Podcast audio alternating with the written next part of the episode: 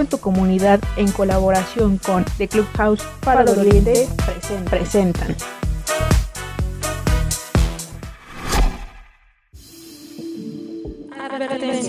Este podcast toca un tema de alta sensibilidad. Por ningún motivo debe normalizarse.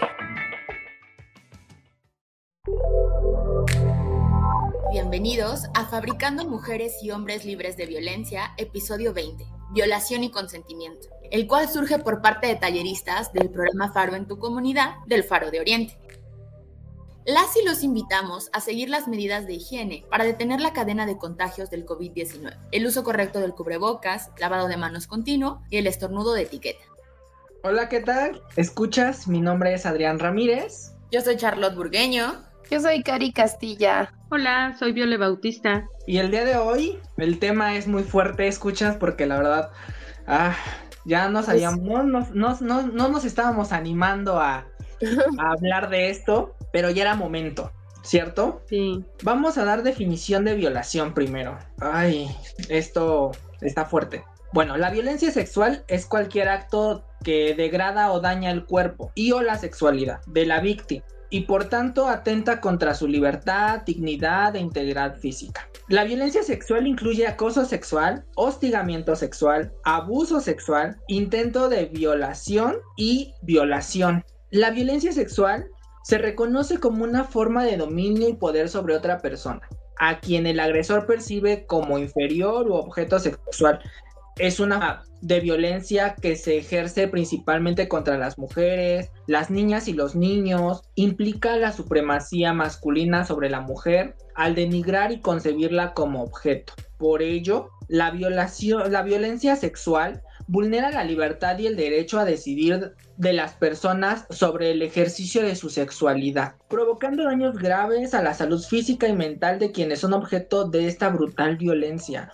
La verdad, al momento de de decir daños graves a la salud física y mental, esto es demasiado fuerte, compañeras. ¿Ustedes qué me pueden decir sobre esto? Ay, pues que como tú dices, realmente sí es un tema que nos generó resistencia es porque creo que de alguna forma es muy, muy difícil o muy complejo poder expresar eh, la intensidad de, de, la palabra, ¿no? O más bien del acto, porque si bien la palabra es violación y tenemos en un marco jurídico, estamos llenos como eh, de definiciones y conceptos que nos dicen qué son qué, ¿no? Y es este como esta cuestión de una cosa es acoso, abuso sexual, este, violación, etcétera, etcétera. Creo que no hay magnitud para poder describir lo que es el acto, ¿no? Pero ya a lo largo del podcast iremos como ahondando en esto, aunque es complicado, es muy complicado, pero pues es algo que está, o sea, es algo que, que, está en nuestra sociedad, ¿no? En nuestra sociedad mexicana que pasa y pasa muchísimo. O sea, por más que no queramos nombrarlo, por más que se nos haga difícil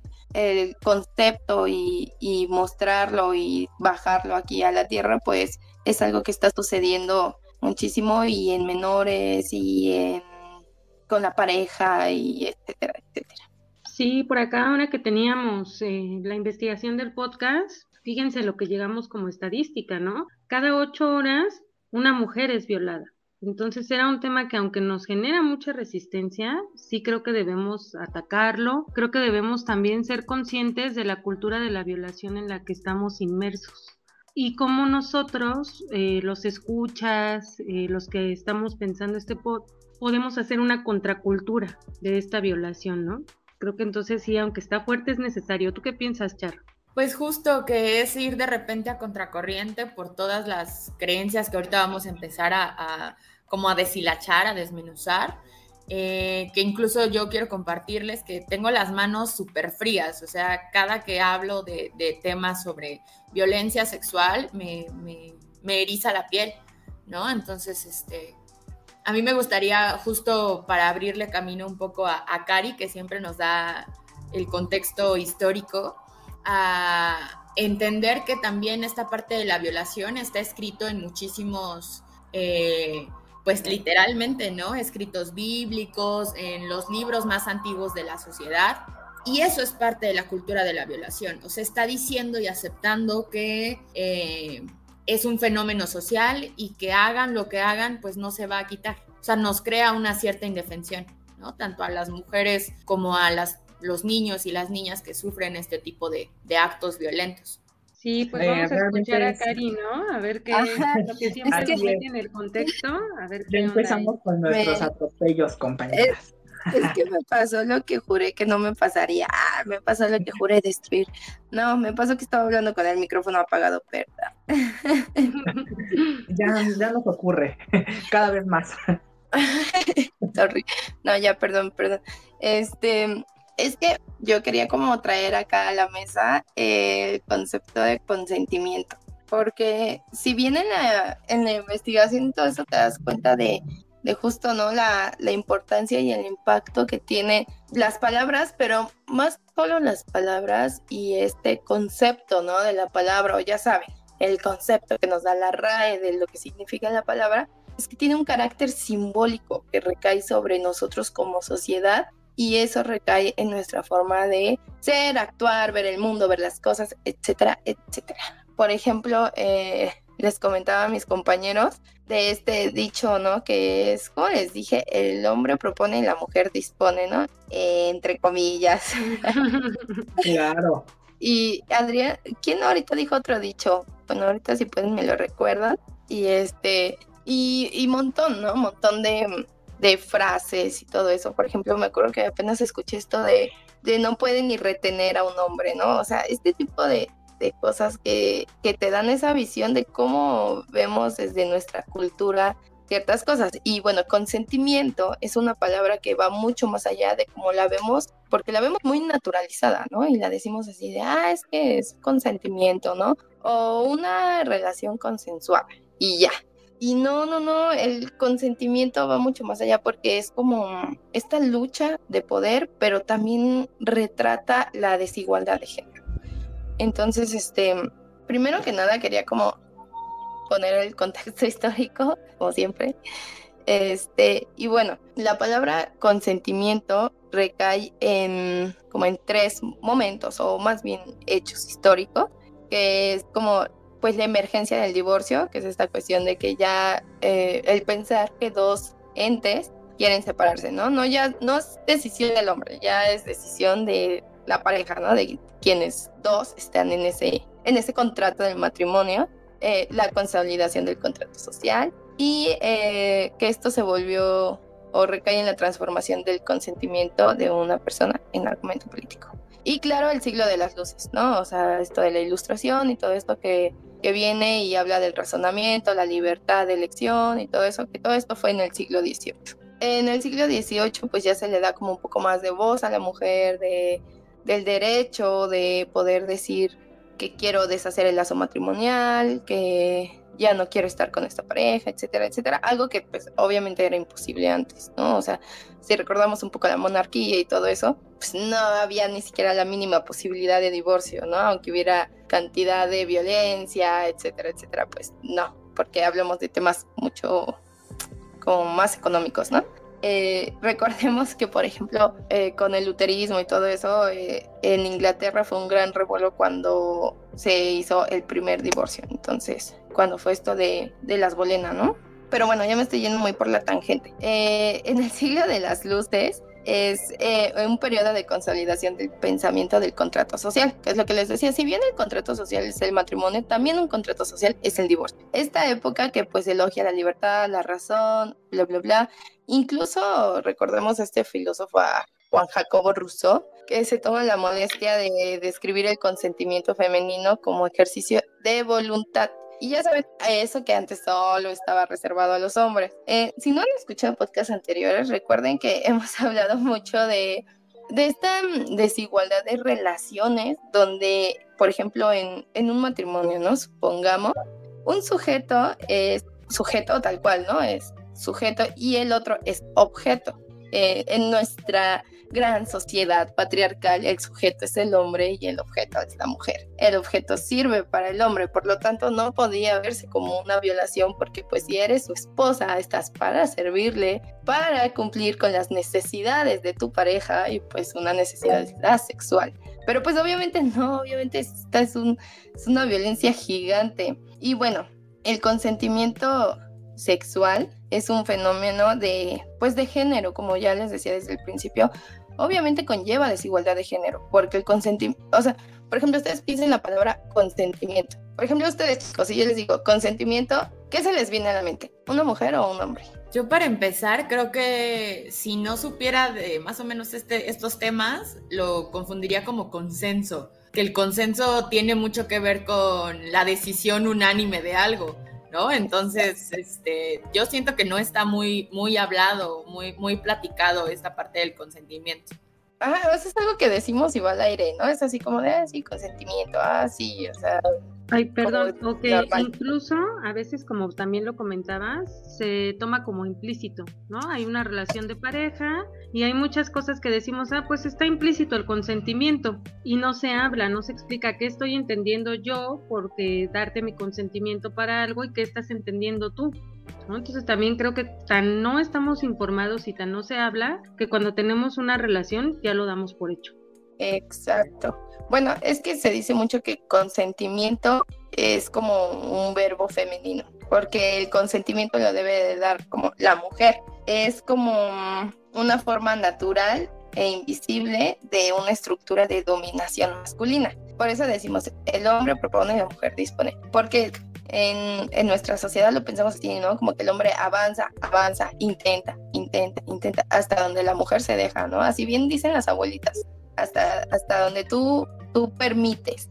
Pero pues eso está como bien nublado, ¿no? Porque pues no es cierto, o sea, como bien dicen, sí, en las parejas es muy difícil que digan, ay, fue una violación, ¿no? O que las, la podamos reconocer porque decimos somos pareja. Entonces está súper, súper, súper nublado ese concepto en pues la dominación masculina, en esta ejerciendo como este poder sobre la sexualidad, ¿no? Entonces, pues ni siquiera es que estamos libres sexualmente. Y esto del consentimiento sexual es como una fórmula mágica para zanjar estos dilemas éticos, para zanjarnos jurídicamente de toda esta cuestión este, sexual.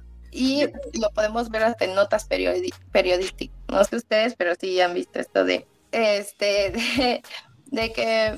Mm, de, ay, es que cómo iba vestida, ay, es que en qué estado estaba, ay, estaba borrachita. Pero bueno, ¿ustedes qué opinan, chicos? Justo ahorita que hablaste de la noticia periodística, me acordé de un caso en, México que justamente pasó, en donde una mujer eh, acusa de violación a un chico con el que se va a tener sexo en un motel. El problema de eso es que todos empezaron como a, culpabilizarla a ella diciendo, es que a qué fuiste a un motel entonces y no fue a tener relaciones sexuales. La bronca aquí fue que ella no quería tener eh, relaciones sexuales anales y él sí.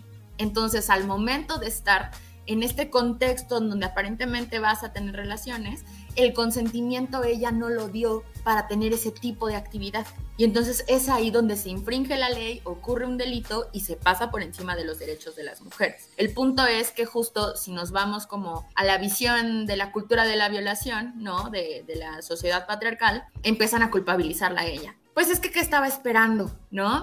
O, o qué se podía imaginar pues, ¿qué se puede imaginar? Que ella va a tener relaciones sexuales por medio de la vagina, no anal, ¿no? Y, tenemos que romper esa, esa categoría como imaginaria en donde dice que solo por decir sí, quiero sí a todo, ¿no? Hay diferentes prácticas, hay diferentes límites, hay incluso con personas, no es lo mismo tener, querer tener relaciones sexuales con una persona a con cinco, ¿no? Entonces también es, es parte del consentimiento el, el empezar a dialogar todas las condiciones para que se cree o para que se dé esta, esta actividad sexual. Exacto, es que el consentimiento sexual es qué, cómo, cuándo, dónde, cuánto tiempo, cómo lo quiero, o sea, la intensidad, o sea, justo, ¿no? La intensidad con que lo hacen y de repente pues dicen, no, esto ya no me está gustando. Y ahí el problema es no, como el no poder negarse a, o el no tener la fuerza de decir que no, porque por ejemplo el otro es mucho más fuerte, ¿no? Y ahí ya se está infringiendo. Sí, tienen toda la razón. A mí me dejan sin palabras, yo sigo igual pensando en, todo lo que están diciendo y la verdad es que lo hemos, en mi caso lo he visto en muchas cosas, ¿no? Y ya saben mis referencias de siempre, entonces eh, apenas estaba viendo una serie y lo que le comentaba a Char antes de comenzar este, este podcast, le estaba diciendo que había visto una, una serie donde precisamente están en un bar, están acá tomando y cuando el tipo quiere comenzar a besar a, la chica, ella sí es explícitamente, así explícito y dice, no quiero. Y debemos de entender, y eso parece que no le queda claro al tipo, y él agarra, la abraza y la comienza a besar en el cuello, poco a poco, poco a poco, poco a poco, y ahí continúa, pero ella dijo un, un específico, no, no quiero, no, y, y, eso parece que no le, no le entra a la cabeza a los hombres. A nosotros hombres no nos entra a la cabeza porque no sabemos diferenciar cuando nos dicen no y parece que te están diciendo que sí, que continúes. Y no, chicos, un no es no. eso sí me gustaría resaltarlo mucho. Sí, yo creo que esto que dices, Adrián, tiene que ver mucho con justo los estereotipos de género y la cuestión histórica que nos comentaba Cari, ¿no? Como se entendía que yo soy el proveedor, que yo soy el que te está, eh, eh, tú eres parte de mi propiedad al hacer un vínculo eh, de matrimonial, em, se entendió y muchas muchas veces los hombres lo siguen entendiendo así, entonces por favor no, como dice Adrián, no es no, que si yo ya te invité a una cerveza, tú estás obligada a contestar, ¿no? Entonces no me puedes decir que no al beso porque, oye, yo ya te estoy pagando la cerveza. Lo menos que puedes hacer es eh, regresarme el favor. Corresponder. claro, corresponder, ¿no? Entonces por eso lo que mencionabas hace ratito de cómo este tema de la violación concibe a la mujer todavía como un objeto sexual o como una cuestión de inferioridad. claro. Y esta parte de tener el consentimiento claro y cuando alguien te está diciendo que no, por muchas acciones que tú hayas tenido con una persona, quiere decir que no y se acabó. Exacto, y creo que es un modelo que se sigue repitiendo, que pareciera ser que a nosotros hombres no nos queda como muy claro que cuando te dicen no es no, porque lo seguimos viendo y lo seguimos reproduciendo. De hecho, los medios de comunicación cuando... Y esto siempre es en películas, en series, que cada vez este... O sea, son más frecuentes. Y lo seguimos haciendo. Y como lo estamos viendo, ah, parece ser que nos están diciendo, ve y hazlo. ve y hazlo. Aplica esta es que realmente es algo que debemos de empezar a romper con esto, como tú mencionabas, con los estereotipos. Hay que romper con esos estereotipos que traemos. Aparte, es, es forma parte de la cultura de la violación que la violencia sexual explícita, tanto en series, por ejemplo Netflix, que ya es súper explícito, ¿no? Para el sexo, o en la publicidad que se ponga a la mujer como un objeto, termina siendo sexy. Entonces, una fantasía sexual puede ser una violación. Y el problema es que la violación está muy carica, carica, ¿cómo se dice? Caricaturizada. Exacto, caricaturizada en este aspecto de que es con violencia y así, y, te ponen en cuatro, y, o sea, esta forma como muy... Mm, sexy de verlo. El problema de eso es que una violación también puede verse como que un esposo llegue borracho a su casa, la mujer está simplemente dormida, él la voltea, le baja los pantalones, los calzones y la penetra. Eso también es una violación, porque está yendo sin preguntar, sin siquiera tocarla, sin siquiera estimularla, sin ni siquiera consultarle. O sea, una violación lamentablemente para eh, el código penal es cuando ya hay penetración. Y no solo con el pene, también por ejemplo con objetos. Y eso lo ven como lo más horrible que puede pasar en la violencia sexual, pero no catalogan de la misma forma, por ejemplo, el acoso sexual o el hostigamiento sexual entre compañeros de trabajo. Y ese tipo de cosas deberían de ponerse en tela de juicio de la misma forma que una penetración. O sea, la misma cultura patriarcal te está diciendo, lo, lo más importante es la penetración. Y no es cierto. Hasta incluso que te toquen en el transporte público o que te eyaculen encima, termina siendo algo catastrófico que denigra nuestra integridad. Qué fuerte. Sí es cierto, Char. Y fíjense, ¿no? Eh, ¿Cómo es tan fuerte esto que, que tiene que enfrentar la víctima de una violación? que además eh, genera algo que llamamos el silencio obligatorio, ¿no? ¿Por qué? Porque a las mujeres se nos ha normativizado en tres fases. Primero, se nos combinó a pensar que somos inferiores y que debemos silenciarnos. Después de esta subordinación, además, la debemos de recibir con alegría y sumisión, ¿no? Con una resignación. Calladita, por favor. O sea, no, mira, ni hables de, tu violación porque seguramente no te van a creer. Las mujeres deben de estar calladas y tú te resignas a que así debe de ser. Y en una tercera fase, o sea, también es preocupante porque vamos a cancelarnos a nosotros mismos. Ya no nos vamos a querer eh, volver a, meter en un tema de violencia, entonces viene una autocancelación.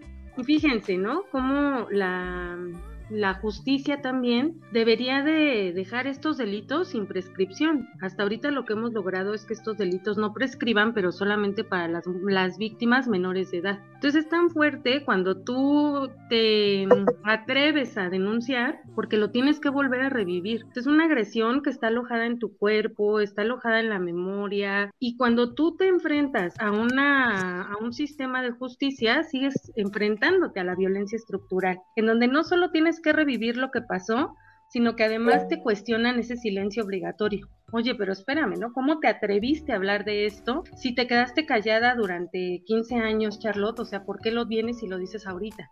Entonces, creo que todavía nos falta mucho por lograr porque solamente se ha logrado para menores de edad, ¿no? Cuando estos delitos son tan fuertes que no deberían de prescribir, porque nos estamos enfrentando a romper a nosotras mismas esa autocancelación que ya nos hicimos, ese silencio obligatorio que de forma cultural se nos impuso. Entonces está fuertísimo. No sé cómo ven ustedes. Exacto. Yo nada más así rapidísimo eh, con esto que habla Violem, de cuando tienes que volver a contar la experiencia, revivir lo que es súper traumático y todo eso. Hay una serie en Netflix que ya tiene un tiempo que vi, pero justo habla de esto, se llama Inconcebible. Mm, este, y, y, retrata justo eso, ¿no? De cómo tiene que dar el testimonio y luego se lo vuelven a pedir y lo tiene que repetir y repetir. Y entonces cualquier pequeño detalle que ya no fue exactamente igual, le empiezan a cuestionar, le empiezan a vulnerar y entonces ya se empieza a sentir como que dudas, ¿no? De ti mismo y y dices, bueno, ¿para qué empecé este proceso? Mejor me hubiera quedado callada, soy objeto de burlas, de más violencia por parte de las autoridades, de la justicia,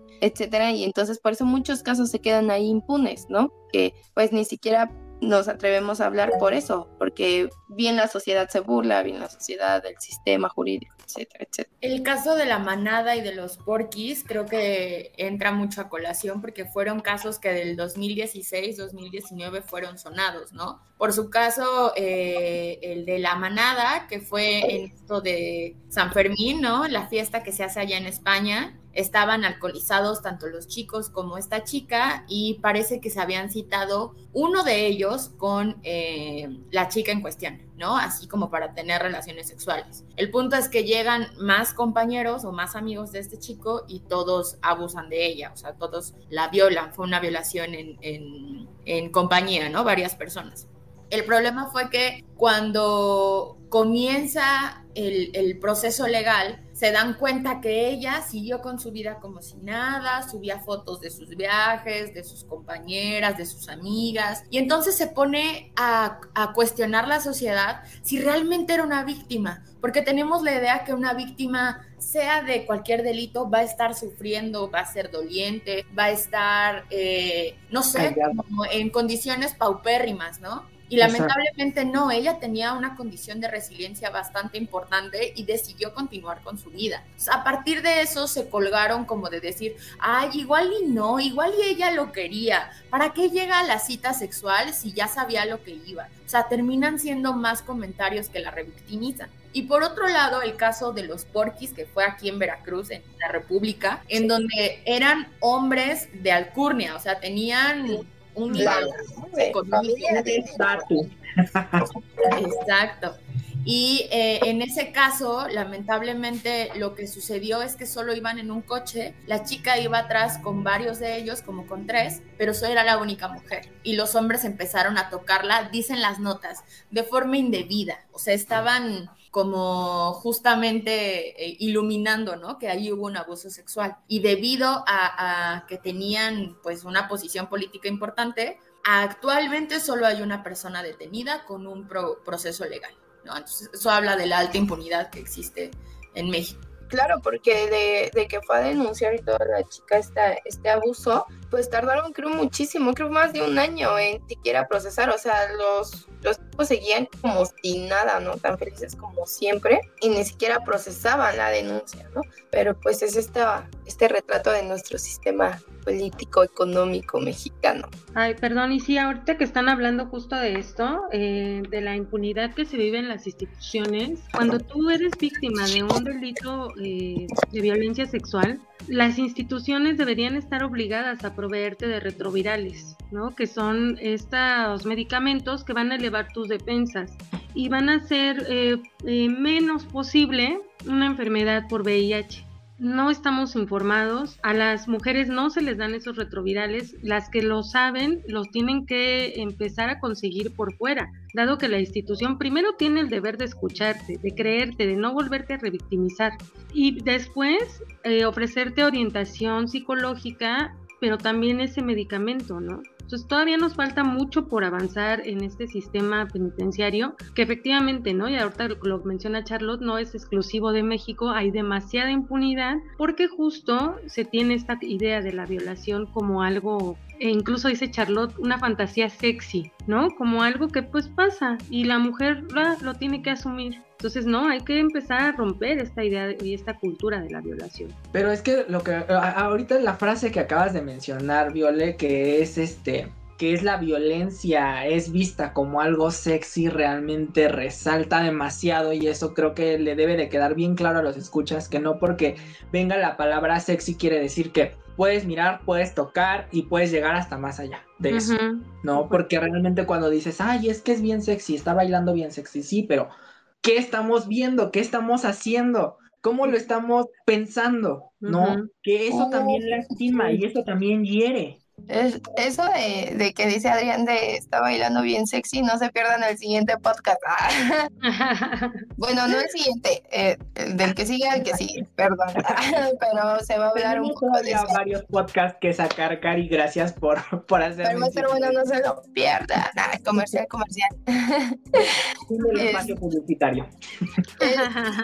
eso, eso que mencionan, la verdad, sí, sí está súper cañón porque no me había puesto a analizarlo tal cual. Y justo estamos como ah, popularizando métodos, este tipo de, de relación sexual un poco más como, como intensa, ¿no? Así como de, ah, me gusta salvaje. Desde las películas, o sea, creo que va más allá de que si tengamos libertad o no de elegir que quien lo elija pues es libre y sin juzgar y todo está chido, pero está siendo como popularizado yo creo por este contenido al que somos expuestos, ¿no? Como bien lo decían, hay unas películas que se super popularizaron, se hicieron super comerciales y famosísimas en, hace un par de años, no me acuerdo, ya saben, ¿no? La, del número 50. Ah, ah, este... ah, Nunca la vi precisamente por eso. Yo tampoco. Qué horror. pero tienes razón. Eh, está implícito en chistes, en bromas, o sea, el que yo no frene una broma que tenga que ver con que cómo el otro va a abusar sexualmente de alguien, híjole, compañeros, ¿no? O sea, cómo estamos qué fuerte. contribuyendo a esa cultura de la violación. Estamos normalizando esas prácticas y yo no me había dado cuenta, porque también es esta cuestión de que estás jugando así, te jalan el pelito así de, ay, no me jales porque me excito, ah, cosas así. Pero ya estamos, o sea, Pero sigues,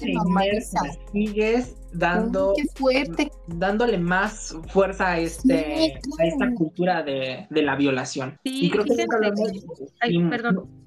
No, no te preocupes, eso, eso siempre nos pasa, pero es que realmente es algo tan fuerte que vamos a seguir reproduciendo hasta que no se den cuenta de lo que estamos diciendo, de lo que estamos hablando y lo que estamos viendo en los medios de comunicación, series, películas, eh, este, esta temporada que...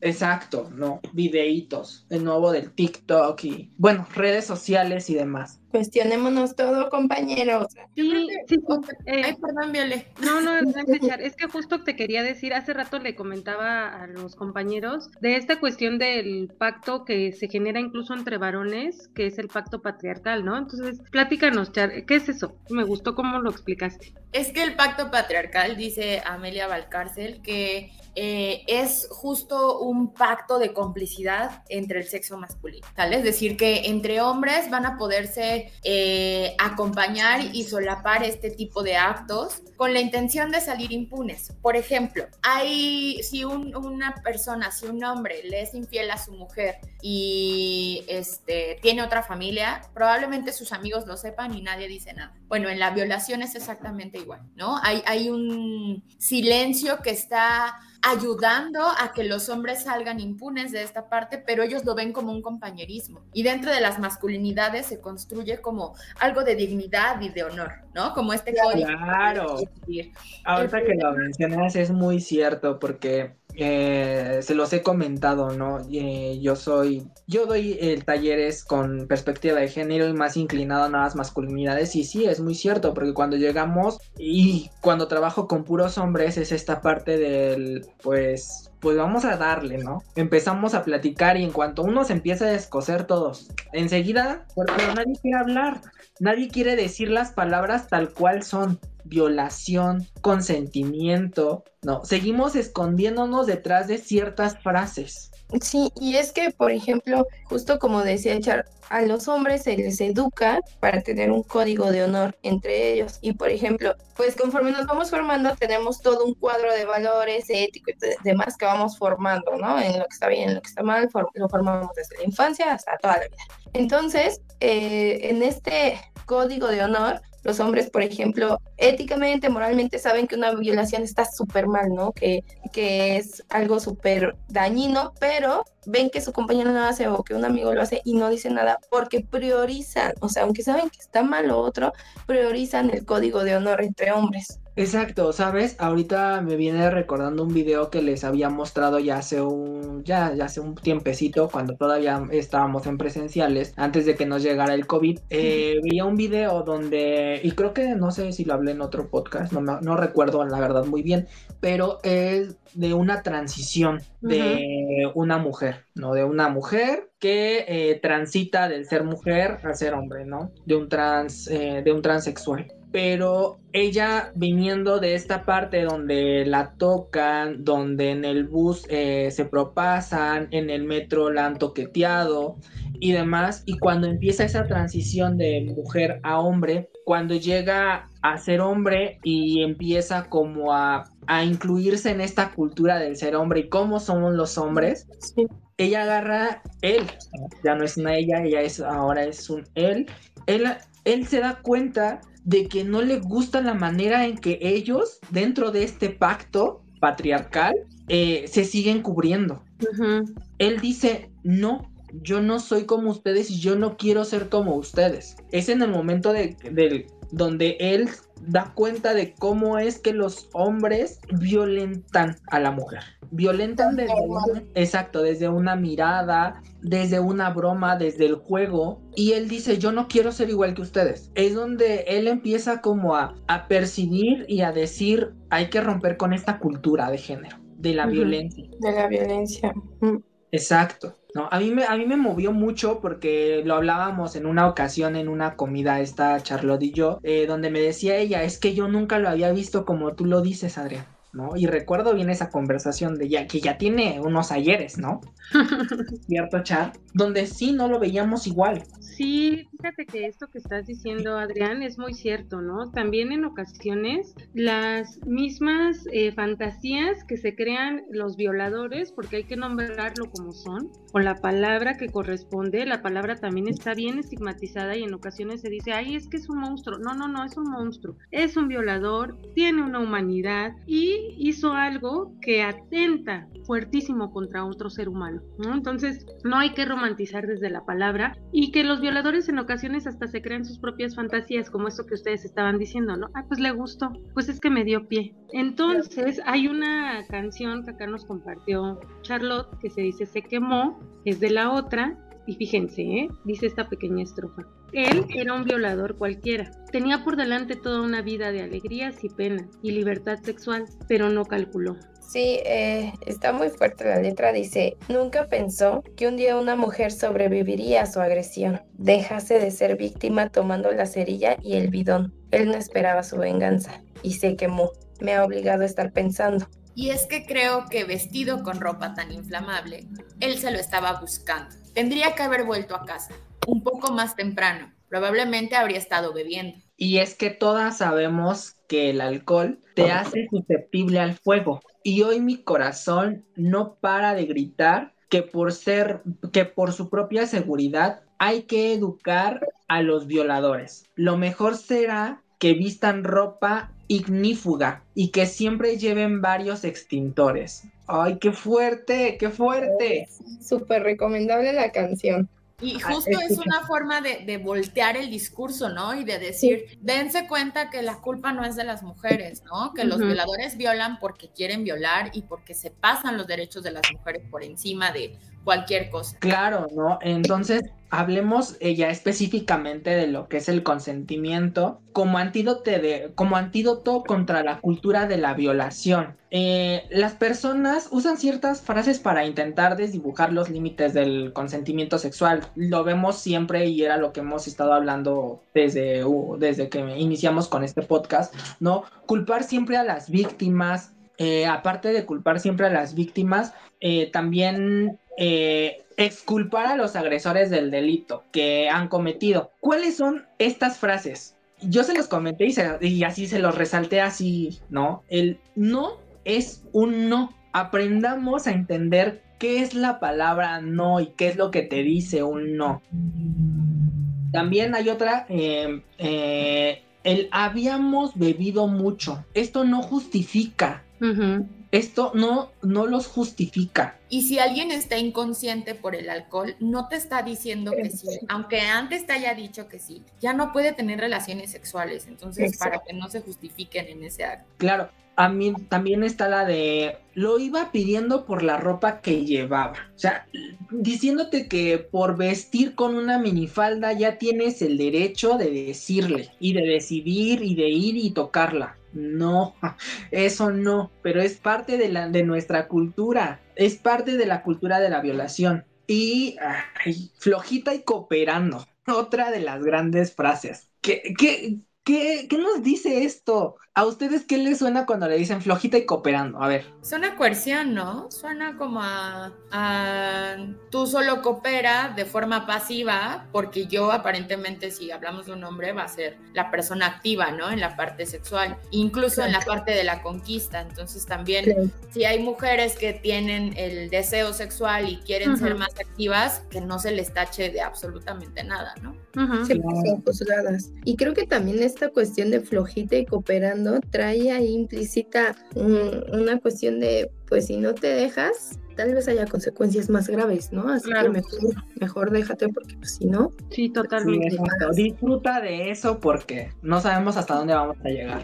Ajá, porque de que lo hago, lo hago, ¿no? Y algo que yo creo que aquí el disfrute eh, no estaría dado, ¿eh? Tú flojita, o sea, me vale si Exacto. o no, porque vamos a tener otro podcast, ya estoy como Cari, que habla de pornografía, y que justo una de las cuestiones es que pues está dada o inició dada para el disfrute del hombre, ¿no? Entonces, flojita y cooperando, ah, ni siquiera me interesa si disfrutas, tú coopera, porque como bien lo dijo Cari, si no cooperas, las consecuencias pueden ser hasta físicas. Claro, eh, y hay algo que, y de los grandes dichos, eh, el hombre llega hasta donde la mujer quiere. Mm.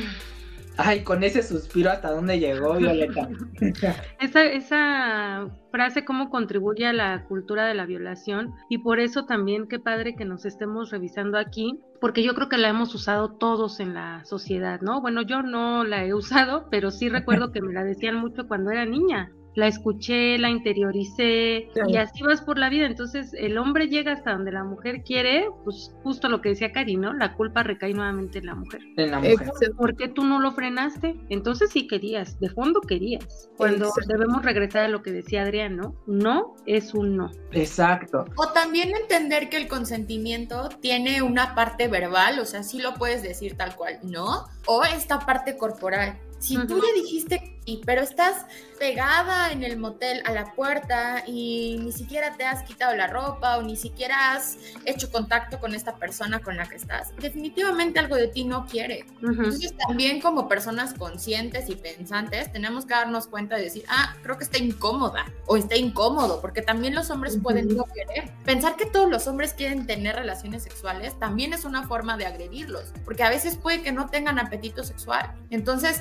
un poco preguntar y mirar qué está pasando, el contexto que está ocurriendo, también es necesario para brindar un consentimiento o para decir, ¿sabes qué? No te veo convencida, si quieres no hacemos nada. Claro, ahorita que dices esto, yo creo que el consentimiento nace de una motivación. En lugar de buscar eh, no, asegúrate de recibir un sí, pero un sí activo. Un sí de, bueno, pues, yo sí quiero y pues, pero ya te dijo que sí o que corporalmente también se nota porque yo estoy haciendo cosas para satisfacernos sexualmente, ¿no? Ajá, claro. Y que se esté cómodo, o sea, creo que también es muy, muy importante la comunicación en todo el tiempo, en todo el acto, y estás cómoda, ¿qué podemos hacer para estar más cómodos los dos, o más cómodo tú, etcétera, etcétera.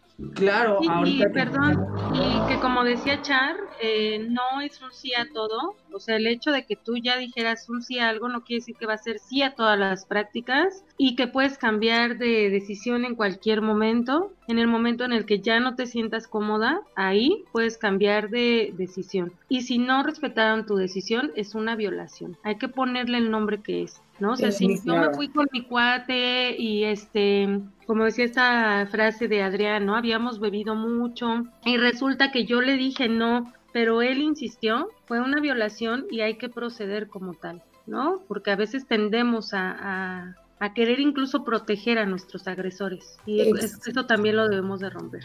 Exacto, y romper el responsabilizar a las mujeres, porque eh, que el consentimiento recaiga en el sexo femenino también responsabiliza. Esto del hombre llega hasta donde la mujer quiere es responsabilizar a la mujer incluso de su propio ataque sexual, ¿no? O sea, dejemos ya eso y veamos más objetivamente. Bueno, escuchas y un poco como parte para ir concluyendo en, este podcast, ¿no? Yo, yo les comparto que eh, me quedo mucho con, con un- una cierta náusea, no sé ustedes cómo se sientan. Eh, espero que todos y todas podamos ir eh, poniendo nuestro granito de arena, nombrándolo como tal, hablando cada vez más de los agresores, como dicen nuestras compañeras, así sea miembros de nuestra familia, ¿no? Es doloroso, pero es real y pues agradecemos una vez más que nos hayan escuchado.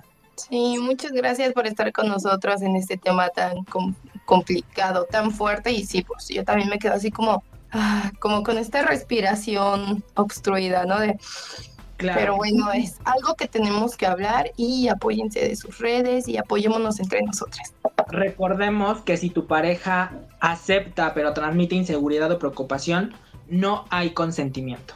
No hay consentimiento, ¿sale? No. Un no es no. Recuerden, escuchas, yo soy Adrián Ramírez. Ah, yo soy Cari Castilla. Yo soy Charlos Burgueño. Yo soy Violeta Bautista, muchas gracias. y juntos somos Fabricando mujeres y hombres libres de violencia.